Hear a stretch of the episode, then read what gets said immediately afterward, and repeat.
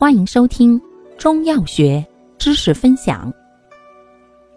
今天为大家分享的是常用中成药理气剂中的第一种理气疏肝剂，功能行气、疏肝解郁、止痛，主治肝气郁滞、症见情志抑郁、善太息、胸闷、胁肋胀痛、月经不调。